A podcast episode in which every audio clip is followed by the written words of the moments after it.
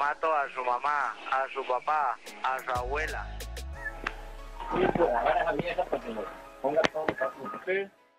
Viví por mi pensar y por mi manera de actuar. Todo lo que quería yo mismo lo tenía que alcanzar y fui escalando. Y esto más me estaba gustando. El narcotraficante más importante de la historia de Puerto Rico y todo el Caribe. Así fue catalogado el capo por la DEA. El narcotraficante Ángel Manuel Ayala Vázquez, mejor conocido como Ángelo Millones o el Negro o el Bóster, impuso respeto y disciplina durante muchos años en todo Puerto Rico, así como a los miembros de su organización en el residencial José Celso Barbosa a punta de pistola y terror. Su palabra era ley, pero nunca dejaba a un amigo en la mala. Durante más de 14 años, el Boston lideró una red criminal en el Caribe que suplía de drogas a Puerto Rico, Nueva York, New Jersey, Pensilvania y Florida, acumulando una extensa fortuna superior a los 380 millones de dólares. El modus operandi. La droga proveniente principalmente de Colombia era recibida en su almacén, que era la República Dominicana, por la banda de José David Figueroa Agosto, Junior Cápsula y miembros de la banda liderada por Angelo Millones atracaban en lanchas cargadas de dólares en distintos puertos y muelles privados de la República Dominicana e intercambiaban el dinero por la cocaína. En ricas villas de Boca Chica, La Romana y Valladolid, en las narices de las autoridades dominicanas, a pesar de que Figueroa Agosto era un prófugo de las autoridades de Puerto Rico y se exhibía con sectores sociales de la clase alta en República Dominicana, Ángel Ayala Vázquez, conocido popularmente como Ángelo Millones y considerado el narcotraficante más importante de la historia criminal de Puerto Rico, fue condenado hoy en San Juan a cadena perpetua por un juez federal. La sentencia dictada por el magistrado Pérez Jiménez puso fin a la trayectoria delictiva de Ayala, un narcotraficante muy popular entre los habitantes más humildes de las localidades de Bayamón y que organizó conciertos con estrellas de la música. Los, internacionalmente conocidos Don Omar, el ex rapero Héctor El Fader, Wisin Yandel, Gilberto Santa Rosa, Elvis Crespo, Aventura y Sean Paul fueron algunos de los artistas que actuaron en conciertos organizados por Ángelo Millones en los residenciales públicos José Celso Barbosa y Sierra Linda de Bayamón la localidad cercana a San Juan. En febrero y marzo del 2009, Don Omar y Wisin y Yandel comparecieron ante un tribunal federal en San Juan, que estaba investigando ciertos pagos en efectivo recibidos por cantantes en un concierto navideño en el 2008. El representante de Wisin y Yandel, Ángel Mejía, aclaró que entonces que los miembros del equipo de trabajo de la famosa pareja recibieron pagos solamente por un concierto navideño celebrado en el 2008 entre los que incluyó a bailarines, pero dejó al margen al dúo. El productor del cantante de merengue Elvis Crespo, Ender Vega, dijo durante un testimonio que recibió 12 mil dólares en efectivo por una actuación del artista en el residencial público Barbosa en 2008. El estatus de narcotraficante cercano a los habitantes de áreas deprimidas que creció durante los 90 y la pasada década terminó hoy definitivamente para Ángelo Millones, aunque su hermano Luis Javier Cruz, alias El Mono, deberá esperar todavía para conocer su sentencia. El acusado debe ser enviado al negociado federal de prisiones por el resto de su vida natural. Si alguna vez fuese liberado, tendrá que cumplir con una libertad supervisada de 113 años, señaló el juez Juan Pérez Jiménez durante la lectura de la sentencia. La hermana del condenado, Rosa Ayala, presente entre muchos testigos que esperaba conocer la sentencia, dijo que esta era injusta opinión a la que se sumó la madre de las hijas del narcotraficante Andrea Rosa Pérez. La cadena perpetua se produce después de que el pasado 26 de abril fuera encontrado culpable de los cargos de narcotráfico y de lavado de dinero. Ángelo Millones, que escuchó la sentencia sin mostrar emoción alguna en su rostro, es considerado el responsable de haber dirigido una organización criminal en el área de Bayamón, en el centro de la isla, que pudo introducir en Puerto Rico más de 999 toneladas de cocaína durante un periodo de 15 años.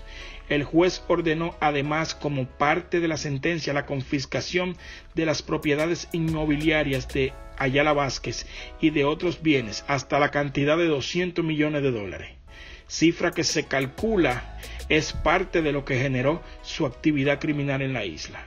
La sentencia, cuya vista fue cambiada de lugar por razones de seguridad, pone fin a la carrera criminal de Angelo Millones, de 36 años y padre de cinco hijos.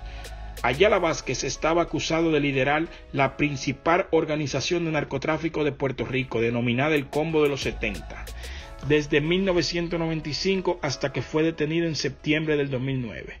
Una de las personas que lo chotearon fue Montes Nieves, que se conocía mejor en el bajo mundo como Tony el Flaco o Tony Montana. Describió un viaje que realizó el Booster en noviembre del 2005 para inspeccionar tres vehículos deportivos que había comprado, un Lamborghini y un Porsche, antes de ser enviado a Puerto Rico. Los lujosos autos aparentemente fueron financiados con dinero sucio y supuestamente estaban a nombre del jugador de grandes ligas, Iván Hernández.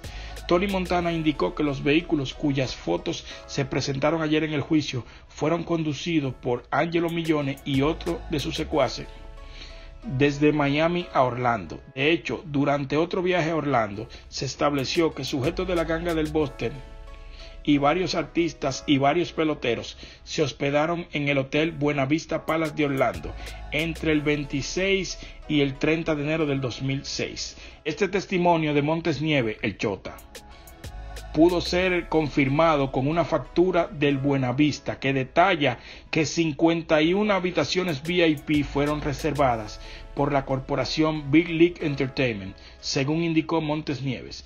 El propietario de la compañía era un sujeto que le debía cerca de 2 millones de dólares a personas del bajo mundo y que cumple condena por tráfico de drogas, agregó.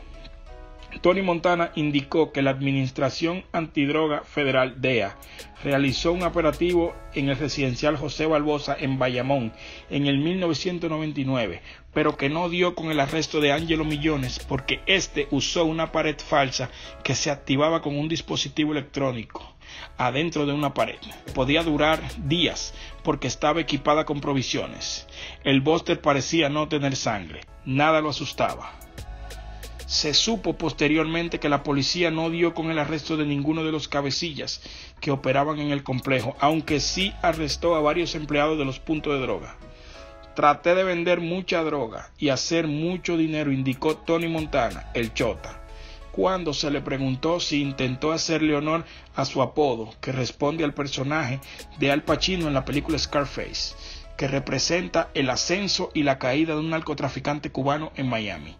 Del mismo modo, Montes Nieve, el Chota, indicó que pudo enviar más de 400 kilos a Orlando que eran suplidos por la organización de Ayala Vázquez, la cual utilizaba el residencial José Celso Barbosa de Bayamón como su centro de operaciones. El testigo Chota, que cumple una sentencia de cárcel por cargo de narcotráfico, sostuvo que Ayala Vázquez utilizaba vehículos con compartimentos secretos para transportar la droga en Puerto Rico.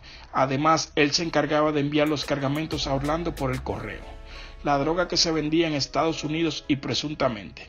Ayala Vázquez utilizaba parte de las ganancias para la compra de vehículos deportivos y armas que enviaba a Puerto Rico. Vida de Sultán.